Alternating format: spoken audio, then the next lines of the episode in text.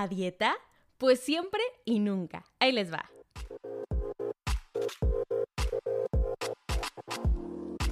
Bienvenidas a este segundo episodio de Decidida.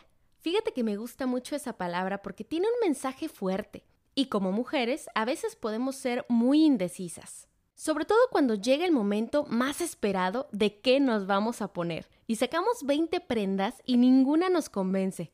O cuando nos preguntan a dónde vamos a comer, esa sí es una decisión difícil, déjame decirte. Pero en realidad cuando estamos decididas, nos comprometemos de una forma que nunca creíamos posible y logramos muchísimas cosas.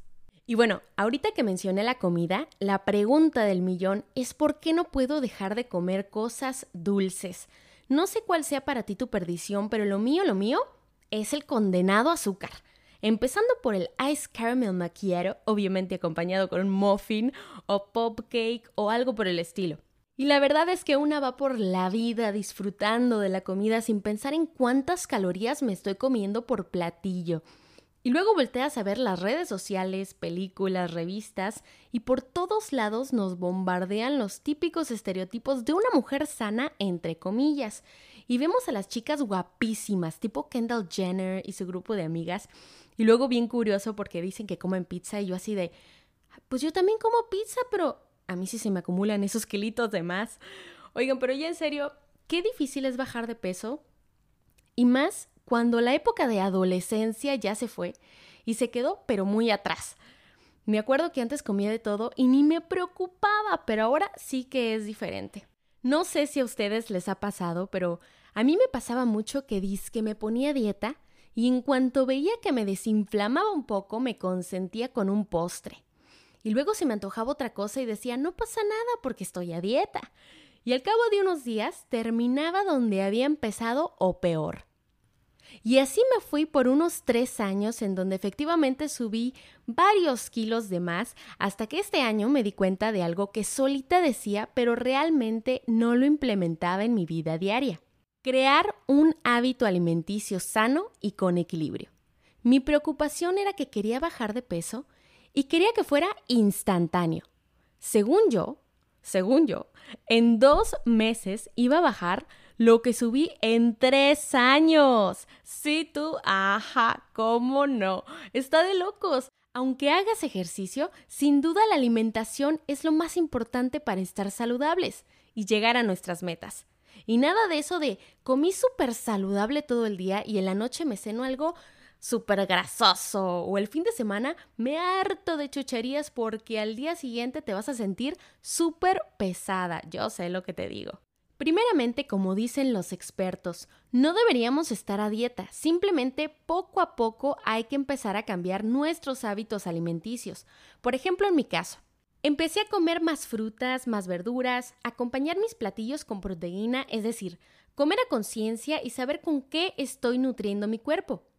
Aunque suene cliché, yo sí creo que somos lo que comemos y si estás consumiendo puras calorías vacías, o sea, alimentos que no te están ayudando en nada, es más seguro que tus defensas puedan estar bajas. Te enfermes más fácil, estés sin energía todos los días, te sientas cansada, de mal humor, con sueño, estresada y todo eso no nos ayuda en nada.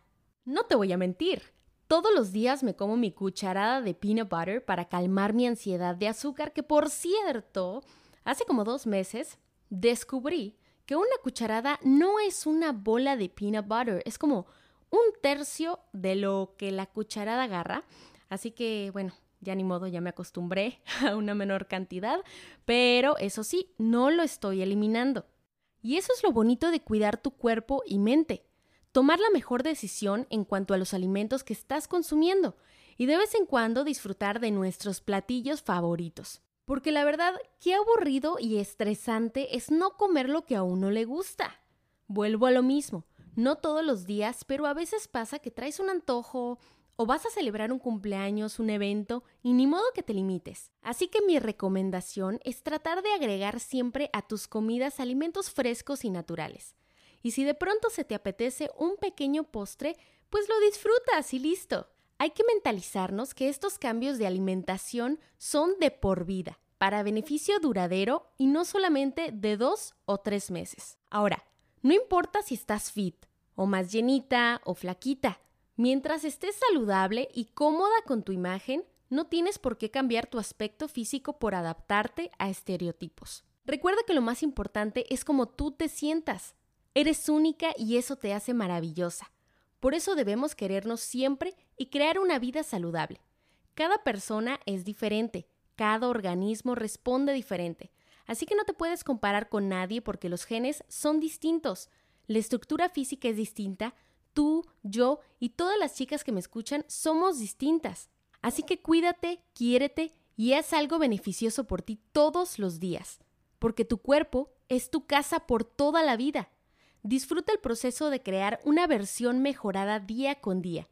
Come lo que te gusta moderadamente. Sé feliz, haz ejercicio y por favor, no te estés fijando a cada rato si ya bajaste de peso.